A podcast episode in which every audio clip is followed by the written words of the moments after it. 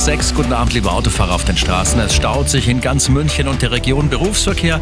Überall im Schnitt mindestens 15 Minuten länger einplanen. Vor allen Dingen auf dem mittleren Ring Stop and Go und natürlich glatte Straßen, insbesondere auf den Nebenstrecken. A92 nach Deggendorf, da haben wir eine ungesicherte Unfallstelle zwischen Ober- und Unterschleißheim.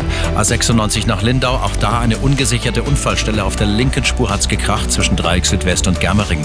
Dann Brudermülltunnel, Gefahr durch ein Pannenfahrzeug. Die linke Spur ist blockiert. Westumfahrung nach Lindau, über eine halbe Stunde länger im Stau zwischen Neuherberg und Germering Nord.